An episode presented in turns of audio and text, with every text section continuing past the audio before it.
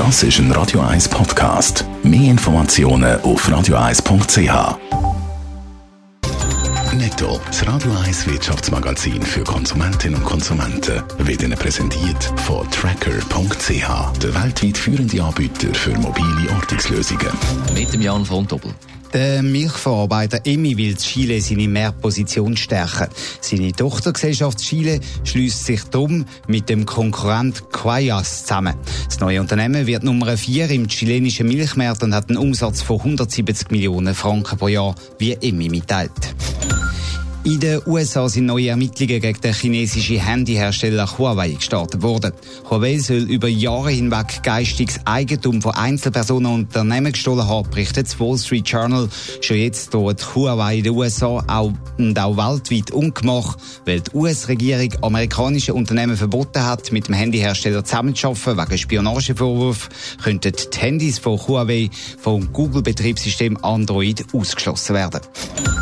Die Industrie in Japan hat im Juli ihre Produktion überraschend deutlich aufgefahren. Das zeigen Zahlen, die die Regierung veröffentlicht hat.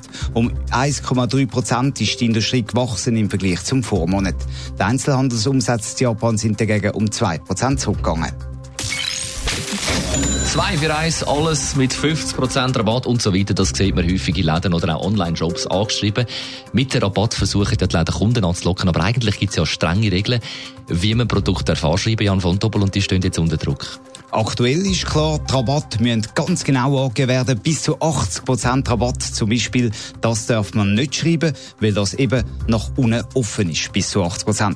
Und auch die Dauer von so Rabatt sind reglementiert. Ein Dauerrabatt ist nicht erlaubt. Außerdem darf man auch keine Fantasiepreise nehmen zum Vergleichen, sondern die Produkte müssen wirklich mal so viel gekostet haben, wie man angibt. Soweit, so klar. Doch das alles sei viel zu kompliziert, heisst in der Branche. Darum fordert der Tessiner CVP-Ständerat Filippo Lombardi in zwei Vorstößen, dass man die Regeln vereinfacht und lockert. Was fordert er genau? Zum Beispiel, dass man Aktionen länger als zwei Monate darf machen Das im Vorschlag, wo weniger weit geht. Bis jetzt gibt es nämlich die zwei Monatsgrenze. Im zweiten Vorschlag fordert er dass Detailregeln zum Vergleichspreis ganz wegfallen. Das berichtet NZZ heute.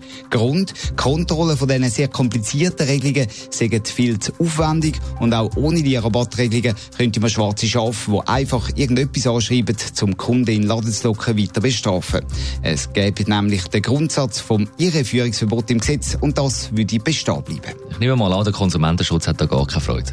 Nein, natürlich nicht. Der fordert, man müsse Regeln nicht lockern, sondern verschärfen. Heute ist das Missbrauchspotenzial nämlich viel zu groß, so Geschäftsführerin von der Stiftung für Konsumentenschutz.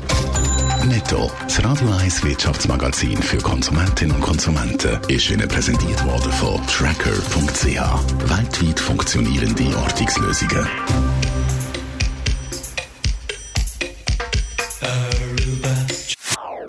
Das ist ein Radio 1 Podcast. Mehr Informationen auf radio1.ch.